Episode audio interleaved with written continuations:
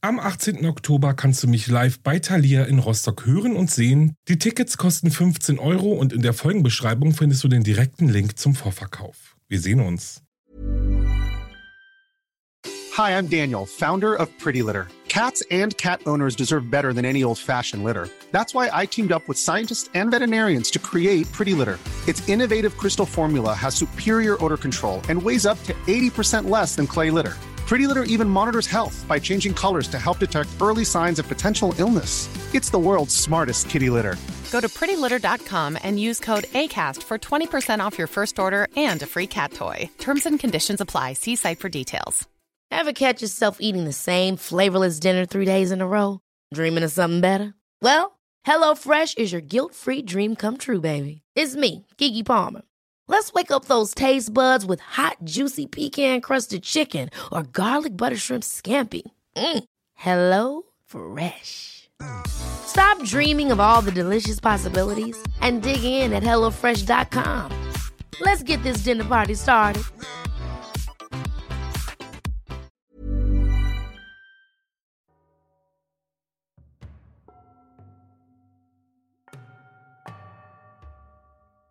Hallo und herzlich willkommen bei Wahre Verbrechen. Das ist der True Crime Podcast eures Vertrauens und ich bin Alex. Yep, es ist endlich wieder soweit. Es ist Crime Day und, ach ja, was soll ich sagen? Ich freue mich sehr, dass ihr auch dieses Mal wieder dabei seid oder aber vielleicht zum aller, allerersten Mal zuhört. Und wenn dem so ist, dann bleibt auf jeden Fall noch ein bisschen okay.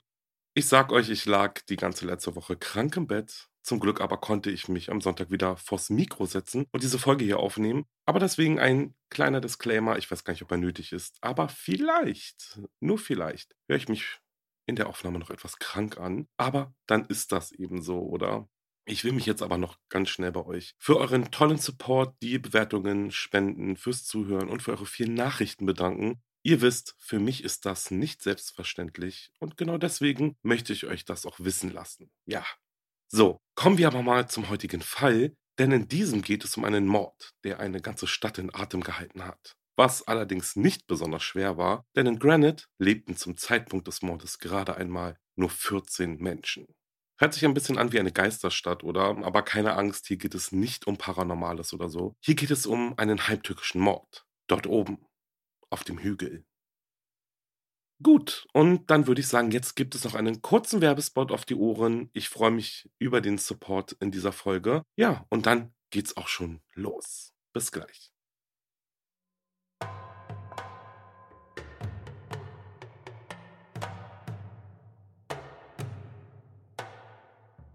Dieser Fall beginnt am Samstagmorgen des 6. März 1982 in Granite, Oregon. Gerade einmal 14 Menschen leben zu dieser Zeit in der kleinen Stadt. Und ja, Granite gilt laut unserer aller Lieblingsquelle als Stadt. Sie liegt an einer unbefestigten Straße etwa 18 Kilometer östlich von Portland und war einst eine Goldgräbergemeinde, deren schwindende Bevölkerung sie fast zu einer Geisterstadt gemacht hat. An diesem Samstagmorgen des 6. März war es noch sehr kalt. Granite war zu dieser Jahreszeit nur mit dem Geländewagen oder einem Schneemobil zu erreichen. Und die nächste asphaltierte Straße war etwa sechs Kilometer entfernt. Bis zur nächsten Stadt sind es etwa acht Kilometer. Doch eigentlich war es so, dass niemand eine Überfahrt wagen würde, es sei denn, es handelte sich um einen Notfall. Niemand. Also eigentlich. Doch Ausnahmen bestätigen die Regel, sagt man doch, oder? Niemand würde sich auf den beschwerlichen Weg machen und sich in die Gefahr begeben, mit dem Auto auf den spiegelglatten Straßen wegzurutschen und im schlimmsten Fall einen Unfall zu bauen. Ja, niemand. Außer ein Mann. Und sein Name war Edward Bud Morrow. Er war der selbsternannte Hilfs-Sheriff von Granite und seine Pflicht erlaubt es ihm nicht, einfach mal nichts zu tun. An diesem schicksalhaften Samstag schaffte Bud es aber nicht auf die gefrorenen Straßen von Granite, denn an diesem Samstag wurde er brutal ermordet, kaltblütig, in seinem eigenen Haus, niedergeschossen. Erst am Samstagnachmittag wusste man, dass Bud ermordet worden war. Slim Johnson, dem eine Hütte etwa zwei Meilen von Buds Hütte entfernt gehört, war völlig unbekümmert, als er mit dem Schneemobil zu Buds rustikaler Hütte fuhr. Und selbst als er sich der Eingangstür näherte und mehrere Fußspuren im Schnee bemerkte, hatte Slim keinen Grund zu vermuten, dass sein langjähriger Freund auf der anderen Seite der Hüttentür tot auf dem Sofa lag. Nachdem er mehrmals geklopft und keine Antwort erhalten hatte, dachte Slim sich, naja, Bud könnte ja krank sein und im Bett liegen. Doch als er das Haus seines Kumpels betrat, stellte er sofort das Gegenteil fest. Bud lag auf seinem Sofa, steif und tot durch eine Schusswunde in der Brust. Im Umkreis von mehreren Kilometern gab es keine Telefone und Buds Polizeifunkgerät war die einzige Kommunikationsquelle mit der Außenwelt. Als Slim feststellte, dass Bud tot war, versuchte er herauszufinden, wie er das Funkgerät benutzen konnte, um Hilfe zu rufen. Und nach wenigen Minuten konnte er das Büro des Sheriffs dann tatsächlich erreichen und er erzählte dem Sheriff sofort von dem Fund seines Freundes. Der Sheriff von Granite County in Canyon City machte sich umgehend auf den Weg, merkte aber an, dass es aufgrund der Entfernung und der schneebedeckten Straßen eine Weile dauern würde, bis er eintreffen würde. Und jetzt müsst ihr eines wissen. Bud lebte in Granite City, seitdem er sechs Jahre alt war. Bei einer Einwohnerzahl von 14 könnt ihr euch vorstellen, wie eng die Gemeinde miteinander verbunden war. Als der Sheriff dann endlich samt seiner Kollegen bei der Hütte eintraf, waren sie mehr als geschockt über diesen Mord. Nicht aber nur, weil es ihr guter und langer Freund Bud war, sondern auch, weil hier tatsächlich ein Mord passiert ist. Hier, in Granite City. Die Ermittler durchsuchten Buds Hütte, wobei sie darauf achteten, nichts zu verändern, bis die Mordkommission eintraf. Es gab für niemanden einen Grund, ihn zu erschießen, sagte Peter, ein Bergwerksmitarbeiter, der Bud gut kannte. Wenn Bud da war, brauchten sich die Leute keine Sorgen um ihr Eigentum zu machen, denn er wusste, wo sich alles befand. Vor ein paar Jahren beschloss man, ihn zum Sonderbeauftragten zu machen, damit er rechtlich befugt war, Leute zu verjagen, die nichts Gutes im Schilde führten, sagte Peter weiter. Bevor Bud also Hilfs-Sheriff wurde, arbeitete er in einem Sägewerk in Baker, musste diesen Job aber aufgeben, als er sich bei einem Unfall den Knöchel verletzte. Danach fing er mit dem Goldschiffen in ein paar kleinen Minen an, die Bud selbst besaß. Er unterhielt sich gern mit den Touristen, die Granite besuchten, und erzählte ihnen faszinierende Geschichten über seine Erlebnisse während der alten Goldgräberzeiten. Nun aber war Bud tot, ermordet, und keiner kann sich erklären, wieso. Als weitere Ermittler in Buds Hütte eintrafen, darunter der einzige Techniker im Kriminallabor der Oregon State Police in Ontario, dauerte es nicht lange, bis sie zu dem Schluss kamen, dass Buds Hütte von einer oder mehreren unbekannten Personen auf der Suche nach Wertgegenständen durchwühlt worden war. Oder vielleicht wollte der Täter oder wollten die Täter die Polizei genau das Glauben machen, in der Hoffnung, sie würden sich auf Einbruch und Raub als Motiv für Buds Tod konzentrieren. Jedoch war es zu diesem Zeitpunkt der Ermittlungen noch nicht so weit, um über Motive zu theorisieren. Auch wenn die Ermittler aufgrund der Informationen, die sie von den Einwohnern von Granite erhalten hatten, einige Ideen zu Buds Tod hatten. Die Ermittler stellten fest, dass der Geruch von Schießpulver in der Hütte immer noch vorhanden war, auch wenn nur sehr schwach. Aber der Geruch war immer noch stark genug, um sie zu der Vermutung zu veranlassen, dass mehr als nur ein Schuss abgefeuert worden war. Und aus dieser Vermutung wurde schnell Gewissheit, als sie eine Kugel vom Kaliber 45 entdeckten, die in einer der Wände der Hütte steckte. Die Ermittler waren sich nicht sicher, ob es sich um dieselbe Kugel handelte, die auch Bud getötet hatte, aber sie vermuteten es erst einmal sehr stark. Aber es gab auch noch andere Möglichkeiten, die untersucht werden mussten, bevor man voreilige Schlüsse ziehen konnte. Dazu gehörte die Möglichkeit, dass in Buds Hütte ein Schusswechsel stattgefunden haben könnte, bevor er tödlich erschossen wurde. Eine Theorie, die sich schnell festigte, nachdem die Polizisten ein Farbfoto von Bud mit einem Einschussloch fanden. Die Ermittler fragten sich natürlich, ob das Foto versehentlich angeschossen war oder aus purer Absicht. Nach einer gründlichen Untersuchung des Inneren der Hütte entdeckten die Ermittler auch ein weiteres Einschussloch in der Wand nahe der Decke, nach sorgfältiger Untersuchung wurde festgestellt, dass das Geschoss nicht in der Wand stecken geblieben war, sondern durch die Holzwand nach außen gedrungen war. Die Ermittler konnten feststellen, dass das Einschussloch von einem Geschoss des Kalibers 308 stammte, das mit einem Hochleistungsgewehr abgefeuert worden war. In dieser Annahme dann zeichnete der Labortechniker zunächst die Flugbahn des Geschosses mit einer Schnur nach. Nachdem er dann die wahrscheinlichste Flugbahn ermittelt hatte, kehrte er mit einem Lasergerät für die richtige Abmessung zurück. In der Zwischenzeit während die Ermittler weitere Beweise in der Hütte sammelten, wurde James Hobart hinzugezogen, um die Autopsie an Bud Morrows Leiche durchzuführen. Laut dem Pathologen ergab die Autopsie, dass die Kugel, die Bud tötete, unterhalb seines linken Arms in seinen Körper eindrang, beide Lungenflügel durchdrang, durch die rechte Brustseite austrat und den rechten Arm vollständig durchschlug, bevor sie die Wand der Hütte traf und nach außen drang. Die Wunden stimmten mit denen überein, die durch ein Hochleistungsgewehr verursacht wurden, sagte er den Ermittlern. Nachdem dann der Techniker die Flugbahn des tödlichen Geschosses ermittelt hatte, wurde das Gebiet, in dem es hätte landen müssen, von zahlreichen Männern abgesucht, um die tödliche Kugel zu finden. Irgendwann aber gaben sie auf und kehrten mit leeren Händen zum Büro des Sheriffs zurück. Und wow, hier ist schon ziemlich viel passiert gerade. Also es gibt zwei Kugeln in Buds Hütte. Die eine ist ja an der Wand stecken geblieben, die eine ist durch die Wand oder durch die Deckenwand durchgedrungen. Und diese Kugel, die durch die Deckenwand durchgedrungen ist, soll vorher auch durch Buds Körper gedrungen sein. Ich kenne mich jetzt mit Waffen nicht aus, aber ja, kann man sich natürlich vorstellen. Und es deutet natürlich dadurch auch viel darauf hin, dass es mehrere Täter gibt oder gab. Denn ja, zwei Geschosse in der kurzen Zeit vielleicht auch, man weiß ja jetzt auch nicht, wie lange die Täter in der Hütte waren, aber ja, die Vermutung verdichtet sich dahingehend auf jeden Fall. Aber hören wir mal, wie es weitergeht. Denn am nächsten Tag wandte sich der Sheriff an die Presse, um die neuesten Ermittlungserfolge öffentlich zu präsentieren. Die Einzelheiten des Beweismaterials wurden in zwei Teilen an die Presse weitergegeben, die einem der bemerkenswertesten Mordfälle in der Geschichte des Staates eine interessante neue Wendung gaben. Zunächst erhöhten die Ermittler, dass sie mehrere Fuß- oder Schuhabdrücke im Schnee gefunden hatten, von denen mehrere von dem Haus gegenüber von Bads Hütte stammten. Und dort lebten zwei Frauen, eine Mutter und ihre Tochter, die nächsten Nachbarn von Bud. Adeline Holloman war 64 Jahre alt und ihre Tochter Nora 40. Sie lebten schon seit vielen Jahren in Granite, zurückgezogen in ihrer Hütte und waren in der Vergangenheit in mehrere hitzige Streitigkeiten oder Auseinandersetzungen mit Bud verwickelt gewesen. Streitigkeiten, die man vielleicht besser als ja, Nachbarschaftsstreitereien bezeichnen könnte. Aber war diese Fehde zwischen den beiden Parteien ernst genug, um diese beiden Frauen dazu zu bringen, Bud tot sehen zu wollen? Wenn ja, was waren die Gründe für die schweren Auseinandersetzungen zwischen Bud und den beiden Frauen?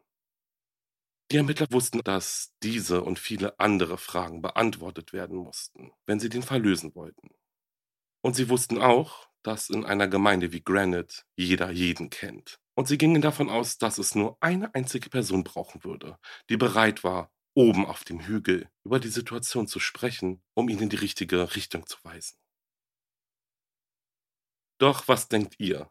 Meint ihr, die Ermittler sind auf der richtigen Spur? Ich würde mal sagen, wir gucken uns an, wer den Ermittlern denn mehr über die Streitereien der beiden Parteien erzählen konnte. Die Ermittler fanden natürlich mehr als nur eine Person, die bereit war zu reden, was sicherlich mehr war, als sie erwartet hatten und was uns zur zweiten Pressemitteilung bringt, in der die bisher enthaltenen Beweise beschrieben werden. Das Granite County Sheriff's Department teilte den Reportern mit, dass sie mehrere Zeugen ausfindig gemacht haben, die ihnen sagten, dass die Ermordung von Bud Morrow in einer Bar in Sumter besprochen wurde, drei Tage bevor der 53-Jährige erschossen wurde. Einer der Zeugen erzählte den Polizisten, dass er sich in der Nacht des 3. März 1982 in dieser Bar aufhielt, als er angeblich hörte, wie Nora Holloman, also Buds Nachbarin, abfällige Bemerkungen über ihn machte und seinen Tod vorhersagte. Nora Holloman schien an diesem Abend betrunken zu sein, sagte der Zeuge, und sie nannte Bud angeblich einen niederträchtigen Hurensohn und einen betrunkenen Penner. Sie erzählte auch, dass sie und ihre Mutter seit mindestens acht Jahren eine Fehde mit ihm hätten. Der Zeuge konnte jedoch nicht sagen, worum es bei diesem langjährigen Streit ging. Nora sagte, dass Bud am Montag tot sein würde, so der Zeuge. Er erzählte den Ermittlern auch, dass ein Mann bei den beiden Frauen wohnte. Ein 1,80 Meter großer, sehr muskulöser Mann mit einem pockennarbigen Gesicht, der anscheinend eine Beziehung mit Nora hatte. Die Ermittler erfuhren, dass dieser Mann Pasquale Pat Joseph D'Onofrio hieß, 34 Jahre alt ist und erst seit kurzer Zeit in der Gegend war. und angeblich von der Ostküste stammte. Als die Ermittler dann näher auf die Behauptungen eingingen, Pat habe eine Beziehung zu Nora, führte der Zeuge an, dass Pat bei Nora und ihrer Mutter wohne und dass er gesehen worden sei, wie er Nora in einem Restaurant geküsst haben soll. Nachdem die Ermittler also diese brandheißen Informationen gehört hatten, dauerte es nicht lange, bis sie beschlossen, mehr über diesen mysteriösen Mann und seine Verbindungen zu den beiden Holloman-Frauen zu erfahren. Sie erfuhren, dass Pat aus Derby, Connecticut stammte und sich vor kurzem in West Palm Beach, Florida aufgehalten hatte, wo er den Decknamen Pasquale Russo verwendete. Als die Polizei von Oregon und die Sheriffs von Grant County seinen Hintergrund näher untersuchten, erfuhren sie, dass Pat von der Polizei in Connecticut gesucht wurde und dort fast ein Jahr zuvor bei einer Verfolgungsjagd auf einer Bundesstraße von Beamten angeschossen worden war.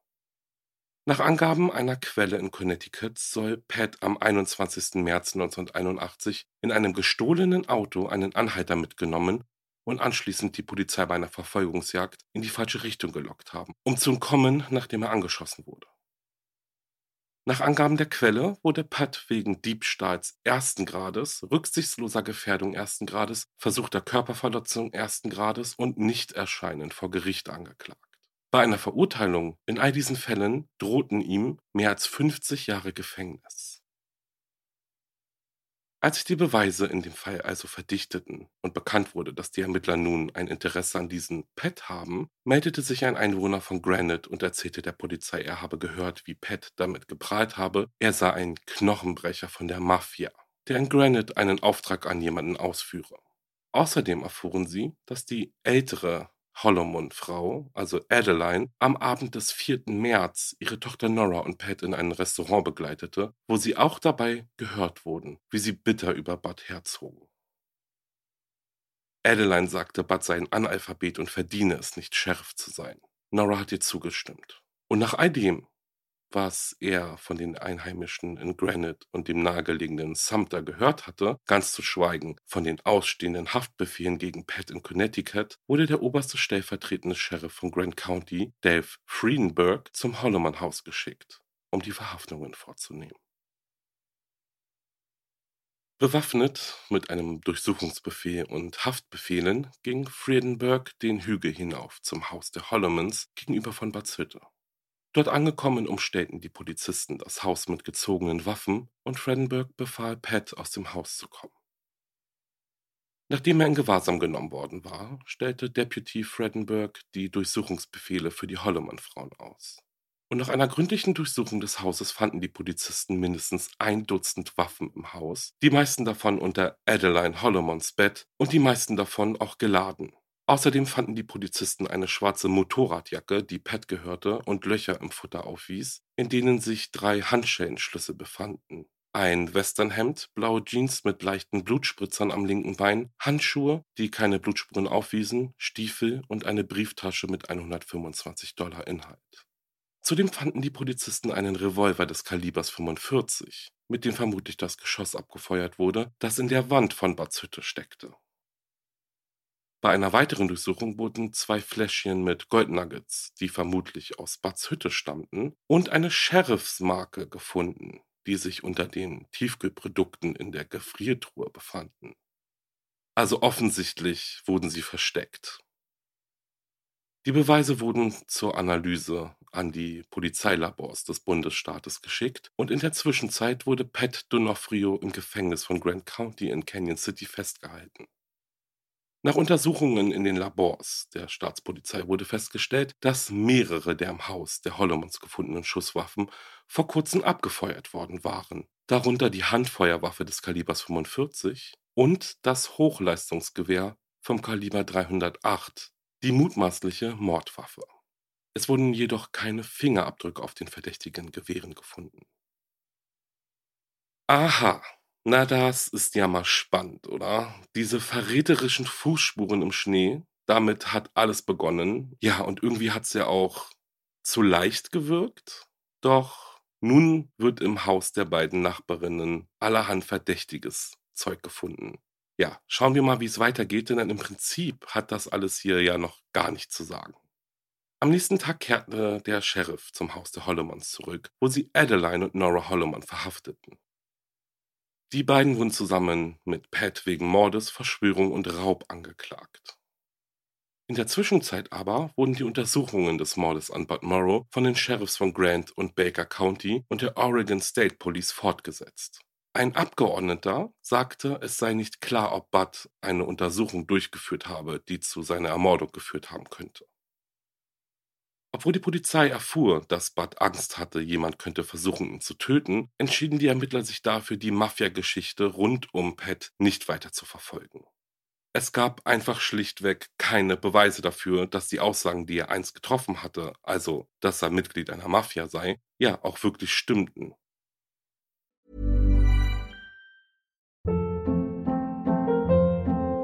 Hold up. What was that? Boring. No flavor. That was as bad as those leftovers you ate all week. Kiki Palmer here, and it's time to say hello to something fresh and guilt-free. Hello Fresh. Jazz up dinner with pecan-crusted chicken or garlic butter shrimp scampi. Now that's music to my mouth. Hello Fresh. Let's get this dinner party started. Discover all the delicious possibilities at hellofresh.com.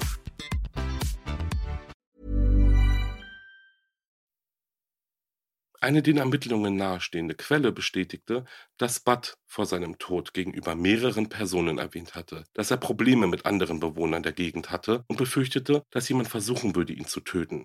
Die Quelle berichtete, dass Bewohner von Granite und Sumter sagten, zwischen Bud und den Holloman-Frauen habe sich eine große Verbitterheit entwickelt, die angeblich darauf zurückzuführen sei, dass Bud die Frau bei mehreren Gelegenheiten zurechtgewiesen habe, weil sie Anwohner und Besucher bedroht haben. Und nach weiteren Angaben dieser Quelle wurde Bud angeblich mit einer Waffe bedroht und gezwungen, mit einer ungeladenen Western-Handfeuerwaffe schnelle Züge zu demonstrieren, bevor seine Peiniger ihn erschossen. Jetzt ist aber trotzdem auch die Frage, wer ist diese Quelle? Also es ist ja nie bekannt geworden. Und wieso hat die Quelle so interessante Informationen, die aus erster Hand stammen? Das haben sich natürlich auch die Ermittler gefragt. Ja, aber wie viel da wirklich rausgekommen ist, ich denke, das war wieder so ein Ding, man hat die Hollomann-Frauen in einer Bar belauscht und wahrscheinlich haben sie dann drüber gesprochen. Also, wenn sie es tatsächlich auch waren. Und wenn diese Aussagen dieser Quelle überhaupt stimmen. Im Laufe der Ermittlungen zum Mord an Bud Morrow entwickelte sich also ein Bild, das die Holloman-Frauen als feindsinnig und unfreundlich darstellte.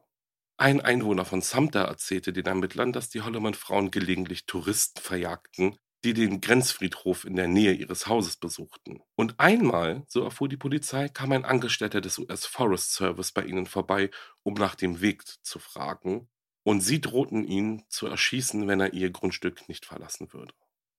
Bei einer anderen Gelegenheit, so hieß es, beauftragte ein Mann aus Sumter einen Anwalt damit, den Holloman-Frauen einen Brief zu schicken, in dem er sie aufforderte, mehrere Gegenstände zurückzugeben, die sie angeblich aus seiner Hütte gestohlen haben. Daraufhin kamen die beiden Frauen zweimal mit einem Gewehr nach Sumter und suchten angeblich nach dem Mann. Peter, der Bergwerksbeamte aus Sumter, den wir ja schon von Beginn dieses Falls kennen, hat mit der Polizei gesprochen und erzählte, dass die beiden Holloman-Frauen seit mehr als zehn Jahren in Granite leben. Vor Jahren war Adeline eine verdammt nette Frau, sagte er. Nora war früher Krankenschwester und nach Aussagen einiger Leute war sie eine sehr ausgezeichnete und sehr nette Krankenschwester. Peter erzählte den Ermittlern auch, dass Pat etwa ein oder zwei Wochen vor Buds Ermordung in Granite ankam und sich um Pferde und ein Haus kümmerte, das einem Fernfahrer gehörte. Er hat viel geredet und geprahlt, sagte Peter. Er erzählte, dass er gerne kämpft, einmal sagte er, er arbeite für die Mafia. Einfach so die Art von Zeug, die man sich anhört und ignoriert. Während die Ermittler versuchten, weitere Beweise und Zeugenaussagen zu finden, wurde Bud auf dem Friedhof hinter seiner Hütte begraben und während der letzte Abschied für Bud stattfand, erhob eine Grand Jury Anklage gegen die drei Mordverdächtigen. Pat Donofrio unterzeichnete sofort eine Erklärung darüber, dass er quasi mittellos sei und somit wurde ihm Don Cornyn als Pflichtverteidiger an die Seite gestellt. Und auch Adeline und Nora Holloman waren gerade noch dabei, ebenfalls die erforderlichen eidesstattlichen Erklärungen zu unterzeichnen, damit auch sie vom Gericht bestellte Anwälte zu ihrer Vertretung erhalten konnten. Und wenn wir uns ein bisschen zurückerinnern, gab es speziell in Sachen Pat ja noch einiges in einem anderen Bundesstaat zu klären. Hier hieß es von den Behörden in Connecticut, dass er im Juni 1981 irrtümlich aus dem Staatsgefängnis entlassen worden war, nachdem er eine Kaution in Höhe von 300 Dollar für eine Reihe von Vergehen hinterlegt hatte, die ihm vorgeworfen wurden. Wie sich herausstellte, war gegen ihn wegen der Verfolgungsjagd, bei der er von der Polizei angeschossen wurde, eine Anklage wegen eines Kapitalverbrechens eröffnet worden. Aufgrund der aktuellen Mordanklage aber wurde er natürlich nicht nach Connecticut ausgeliefert, denn der Haftbefehl in Connecticut bezog sich zwar auf mehrere Anklagen, aber keine dieser Anklagen war mit dieser hier, also mit einem Mord vergleichbar. Und somit blieb Pat D'Onofrio natürlich weiterhin im Bundesstaat Oregon. Er wurde mit einer Kaution von 250.000 Dollar für den Mord, den Einbruch und die Verschwörung in Oregon festgehalten, plus 60.000 Dollar Kaution für den Haftbefehl aus Connecticut.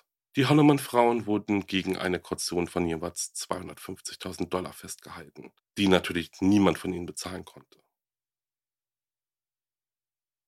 Nora Holloman war die erste Angeklagte, die wegen des Mordes an Bud Morrow vor Gericht stand. Die Auswahl der Geschworenen begann am 6. August 1982 und die Anwälte der Verteidigung erwähnten bei der Befragung der potenziellen Geschworenen mehrmals den Prozess gegen einen gewissen John Hinckley Jr. und fragten die potenziellen Jurymitglieder, ob sie das Urteil und die psychiatrischen Gutachten befürworteten oder ablehnten, was ein deutliches Zeichen dafür war, dass sie sich auf eine Geisteskrankheit berufen würden. Spannend, oder? So eine Juryauswahl, finde ich. Ihr wisst ja, wie entscheidend diese für den Verlauf des Prozesses sein kann. Da die Verteidigung von Nora ja nun in Richtung Unzurechnungsfähigkeit gehen wollte, brauchte es natürlich eine dafür empfängliche Jury. Die Auswahl der Mitglieder verlief also langsam. Aber am 11. August 1982 waren dann alle Geschworenen ausgewählt und bereit, den Tatort in Granite zu besuchen. Der Besuch in Bads Hütte dauerte nicht lange, und nachdem die Geschworenen das Innere der Hütte und die Umgebung besichtigt hatten, wurden sie in den Gerichtssaal von Bezirksrichter Thomas Musgrove geführt, wo sie die Öffnungsplädoyers sowohl der Verteidigung als auch der Anklage hörten, in denen weder die Verteidigung noch die Anklage Nora Holloman beschuldigten, den tödlichen Schuss abgegeben zu haben, der Bud tötete. Stattdessen zitierten beide Seiten Nora Holloman mit der Aussage, der tödliche Schuss sei von Pasquale Pat Donofrio abgefeuert worden, und die Staatsanwaltschaft erklärte den Geschworenen, Nora Holloman habe Pat Donofrio die Waffe geliehen, was sie wiederum zu einer Mittäterin des Mordes machte. Die Verteidigung gegenargumentierte, indem sie die Geschworenen darauf hinwies, dass beide Holloman-Frauen aus Angst vor Donofrio eingeschüchtert waren, als sie ihm die Waffen aushändigten. Die Staatsanwaltschaft sagte, er sagte den Frauen, dass er von der Mafia sei, dass er gekommen sei, um einen Job zu erledigen, dass Bud im Weg sei, dass Bud gehen müsse. Doch, dass die Beziehung zwischen den Holloman-Frauen und Pat nicht von Angst geprägt war. Sie teilten den Geschworenen mit, dass sie Zeugenaussagen hören würden, wonach Nora Hollomans Beziehung zu Pat D'Onofrio nicht von Angst geprägt war, sondern vielmehr von Zuneigung. Man sah sie Händchen haltend, lachend, lächelnd, eine gute Zeit habend. Vor Bud Morrows Tod übten sie gemeinsam den Umgang mit Schusswaffen. Und es werden Zeugenaussagen, die angeblich Gespräche zwischen den Hollomans und Donofrio gehört haben, in denen es hieß, dass Bud gehen muss. Im Gefängnis, so sagte der Staatsanwalt vor den Geschworenen, wurde Nora Holloman gehört, wie sie sagte, es tut mir nicht leid, dass Bud tot ist. Er hat es verdient zu sterben. Sie beschrieb sehr detailliert bestimmte Ereignisse, die zu Buds Tod führten, und auch erzählte sie, dass Pat einen Schuss in die Wand abfeuerte, um Bud zu erschrecken, und das Opfer dann zwang, mit seinen eigenen ungeladenen Revolver eben dieses schnelle Zielen zu üben. Ja, wie in so einem Western. Doch war es wirklich so, wie es die Staatsanwaltschaft auslegt. Aufgrund von Hörensagen oder war es doch eine der beiden Holloman-Frauen, die in Wirklichkeit den Abzug betätigt hat? Wenn Pat Donofrio den Abzug drückte, was war dann aber eigentlich sein Motiv? Was hatte er gegen Bud? Zumal er erst seit kurzer Zeit in Granite war. Und sollte er von der Mafia sein, also sollte diese Geschichte stimmen, wieso sollte Bud so eine wichtige Person gewesen sein, die man ausschalten muss? Oder dass die Mafia eben Interesse an ihm hat? Diese und viele andere Fragen waren es, über die die neun Frauen und drei Männer der Jury während ihrer Beratung nachdenken und dann entscheiden mussten, ob die Holloman-Verteidigung lediglich versuchte, die Schuld auf eine andere Person zu schieben. Die Verteidigung zeichnete vor den Geschworenen ein ganz anderes Bild seiner Mandantin, als die Staatsanwaltschaft es tat, was natürlich jetzt keine große Überraschung ist. Sie sagte, Nora Holloman habe Angst vor Pat Donofrio gehabt, einem selbsternannten Knochenbrecher, der ihr gegenüber damit geprahlt habe, 30 Menschen umgebracht zu haben und auch sie und ihre Mutter bedroht habe. Auch hieß es von Seiten der Verteidigung, die Beziehung zu Pat sei nur vorgespielt gewesen, um ihr eigenes Leben zu schützen. Nora Holloman hatte niemanden, an den sie sich in ihrer Angst vor Donofrio wenden konnte. Es hieß auch, dass sie und ihre Mutter sich gegenseitig mit ihrem Misstrauen gegenüber anderen Menschen beide in ein gemeinsames Paranoia-Syndrom hineinzogen und daran litten, als Donofrio nach Granite kam.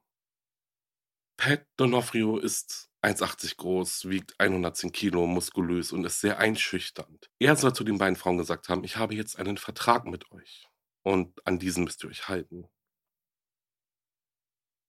Im Verlaufe des Prozesses wurden Zeugen gehört, die den Polizisten zuvor von den belastenden Gesprächen zwischen den Holloman-Frauen und Pat berichtet hatten, ebenso wie Aussagen von wissenschaftlichen Zeugen wie Dr. James Hobart, der ja die Autopsie durchgeführt hatte. Trotz der Proteste der Verteidigung wurden Farbfotografien der Wunden, die Budd erlitten hatte, als Beweismittel zugelassen und den Geschworenen gezeigt, was mehrere Mitglieder sehr schockierte.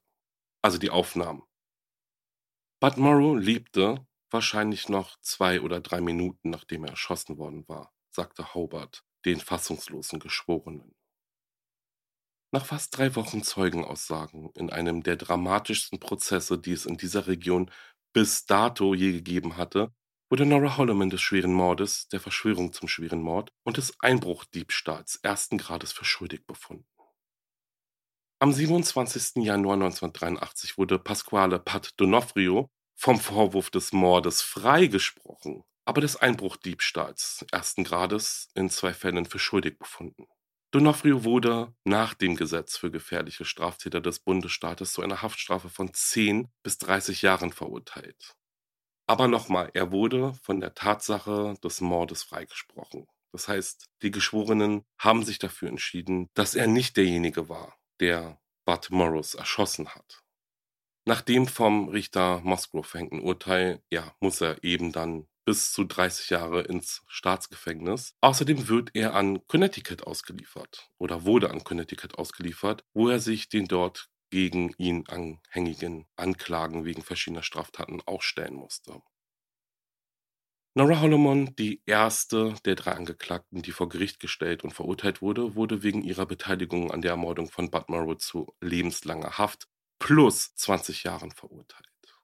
Ihre Mutter Adeline Holloman wurde in das Oregon State Hospital eingewiesen, um sich einer psychiatrischen Beurteilung zu unterziehen, da die Psychiater Dr. Norman Janser und Dr. Paul Metzger sie als paranoid und psychotisch eingestuft hatten und sie aufgrund ihres geistigen Zustands nicht in der Lage gewesen wäre, ihre eigene Verteidigung zu unterstützen und eben dann an einem Prozess teilzunehmen. Später aber wurde festgestellt, dass Adeline Holloman aus psychologischer Sicht sehr wohl in der Lage war, bei ihrer eigenen Verteidigung mitzuwirken.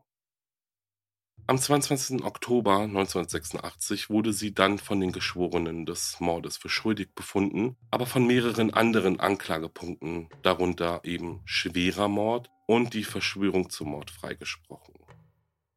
Am 29. Dezember 1986 wurde sie ebenfalls zu einer lebenslangen Haft verurteilt.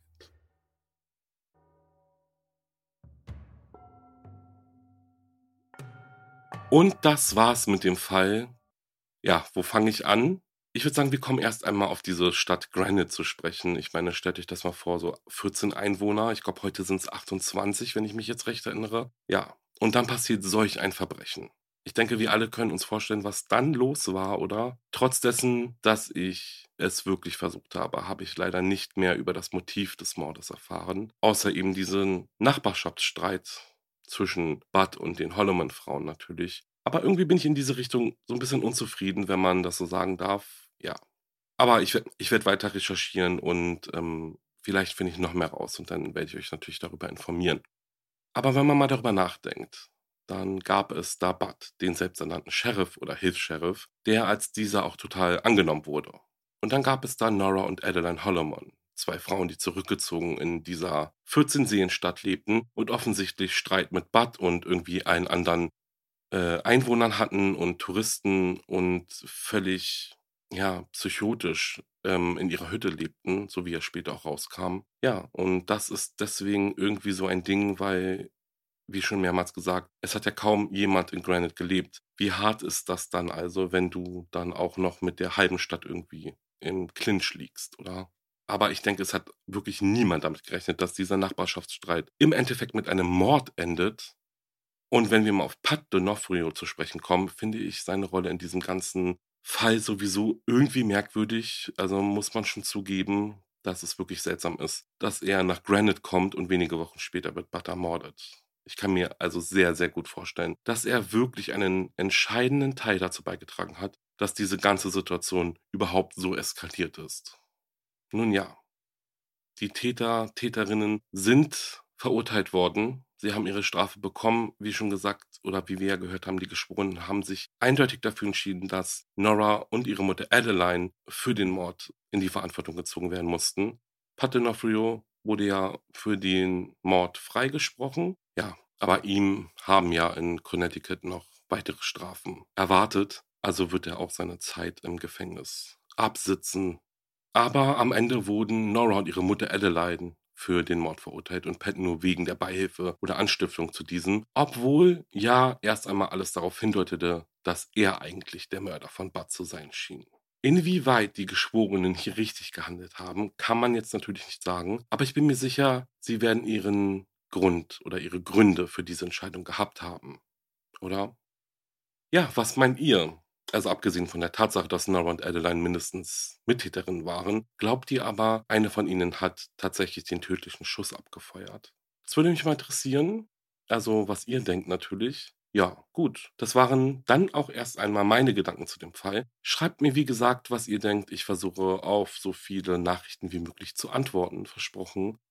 Bevor ich aber Ciao Ciao sage, gibt es jetzt erst einmal noch den Weird Crime der Folge. Also, let go! Die Polizei in Pico Rivera, Kalifornien, hat es leicht, Anthony Garcia einen vier Jahre alten Mord anzuhängen. Und zwar durch einem kunstvollen Tattoo auf seiner Brust, das den Mord darstellt. Die Polizisten bemerkten das belastende Tattoo, als sie Garcias Fahndungsfoto wegen eines Bagatelldeliktes aufnahmen. Sie schauten sich das Tattoo genauer an und konnten kaum glauben, was sie zu sehen bekamen. Die Tätowierung enthüllte alle Details der Nacht des Mordes, von der Weihnachtsbeleuchtung und der umgeknickten Straßenlaterne in der Nähe des Spirituosengeschäfts, in dem die Leiche gefunden wurde, bis hin zum Bild eines Hubschraubers, der Garcia verfolgte.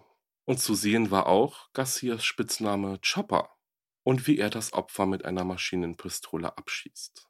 Ja, Garcia wurde des Mordes überführt.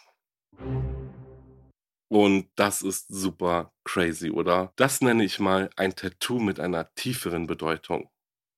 Alles klärchen. Ich verabschiede mich jetzt, aber nicht ohne darum zu bitten, dass wenn dir und dir und auch dir mein Podcast gefällt, dann schreib mir bitte eine nette Bewertung. Drücke den 5-Sterne-Knopf, Daumen nach oben, Herzen. Ja, das Ganze dauert auch wirklich nur wenige Sekunden oder Minuten, wenn ihr einen Text schreiben wollt. Aber das hat wirklich eine riesengroße Wirkung, denn damit unterstützt du mich und diesen Podcast hier wirklich sehr, sehr, sehr, sehr. Ja, und wenn du dann noch Lust hast, dann schau auch mal auf meinem Insta-Profil vorbei, wahre-verbrechen-podcast. Spread some love und fühl dich richtig doll gedrückt von mir. Den Weg zu meinem Merch-Shop und weil so viele danach fragen zu meinem Spendenlink findet ihr in der Folgenbeschreibung. Ja, hört auch gerne mal bei Paranormale Verbrechen rein. Und dann würde ich jetzt sagen, ich freue mich auf die nächste Folge mit euch und bis dahin bleibt sicher. Ciao.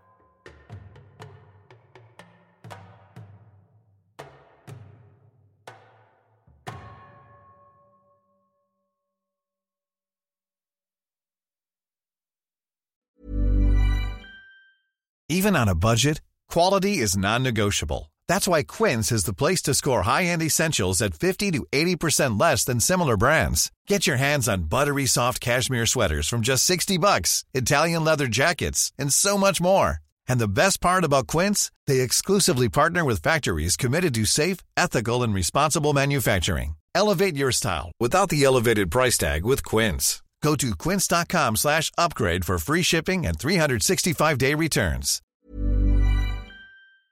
Höre jetzt die vierte und alle anderen Staffeln meines True Crime Podcasts Steig nicht ein, exklusiv auf Podimo. Alle Infos findest du in der Folgenbeschreibung.